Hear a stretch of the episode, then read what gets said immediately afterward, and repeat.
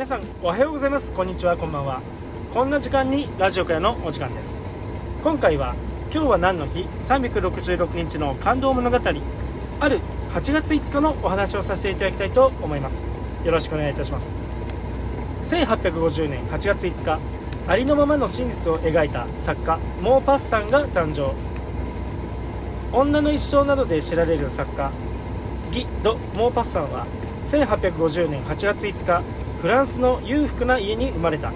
しかし戦争などを経験しやがて22歳の頃から作家プロペールに師事しながら作家を目指し始める。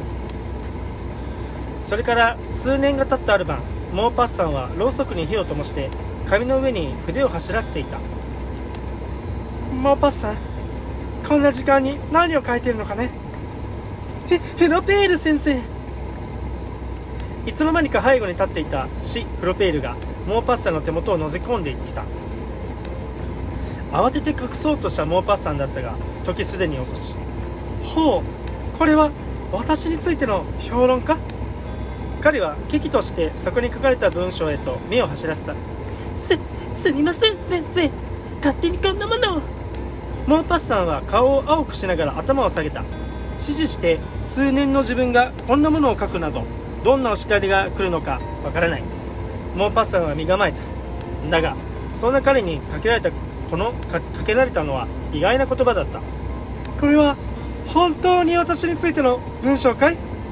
怒りでもあきれ呆れでもない純粋な疑問の言葉にモーパッサンは「え？っ?」と思わず聞き返してしまう。ここに書かれている私はまるで聖人君主だな。でですが敬愛する先生を悪く書くことなど。これはモーパッサの本心だ。彼もそれは分かっていたのか優しい笑みを浮かべた。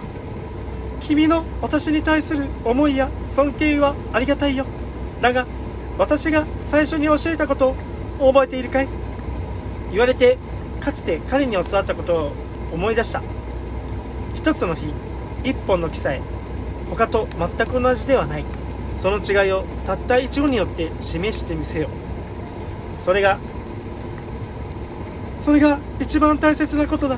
では実践するには物事を観察し美化せずありのままの真実を書く。モーパッサンの答えに彼は満足げにうなずいた。観察し物事の真実を書く。彼の教えをもとにしたモーパッサの作品は自然主義としてその後の文学史に大きな影響を与えていくことになる。今回は8月5日ありのままの真実を描いた作家モーパッサンが誕生のお話でした。